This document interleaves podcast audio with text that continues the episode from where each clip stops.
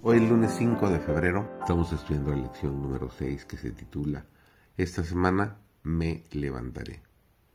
Su servidor David González, nuestro título de hoy es Justicia para los oprimidos. Los que tienen compasión por los infortunados, los ciegos, los cojos, los afligidos, las viudas, los huérfanos y los necesitados son representados por Cristo como observadores de los mandamientos que tendrán vida eterna. En vista de lo que el cielo está haciendo para salvar a los perdidos, ¿cómo pueden los que son participantes de las riquezas de la gracia de Cristo retirar su interés y sus simpatías de sus prójimos?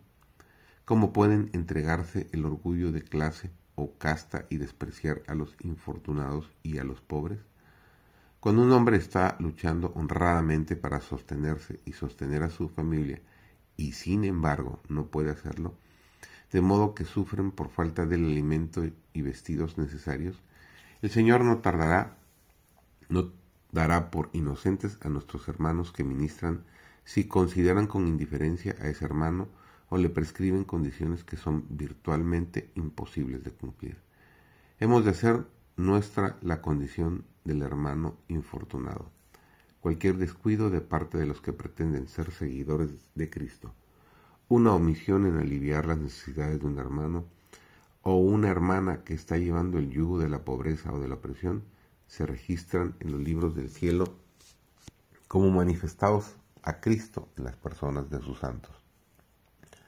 ¿Qué cuenta tendrá el Señor con muchos, muchísimos, que presentan las palabras de Cristo a otros, pero omiten manifestar tierna simpatía y consideración por un hermano en la fe, que es menos afortunado y tiene menos éxito que ellos mismos. Cuán grande fue el don hecho por Dios al hombre, y cuán propio de Dios fue hacerlo.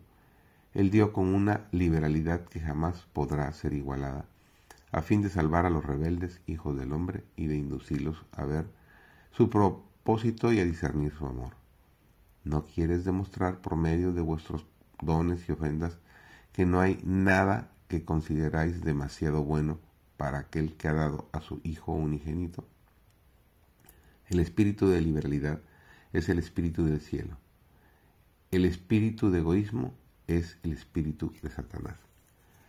Dios no depende de los hombres para promover su causa. Podría convertir a los ángeles en embajadores de su verdad habría podido revelar su voluntad por medio de su propia voz cuando proclamó la ley desde el Sinaí, pero ha elegido emplear a los hombres para que hagan su obra a fin de cultivar en ellos el espíritu de liberalidad.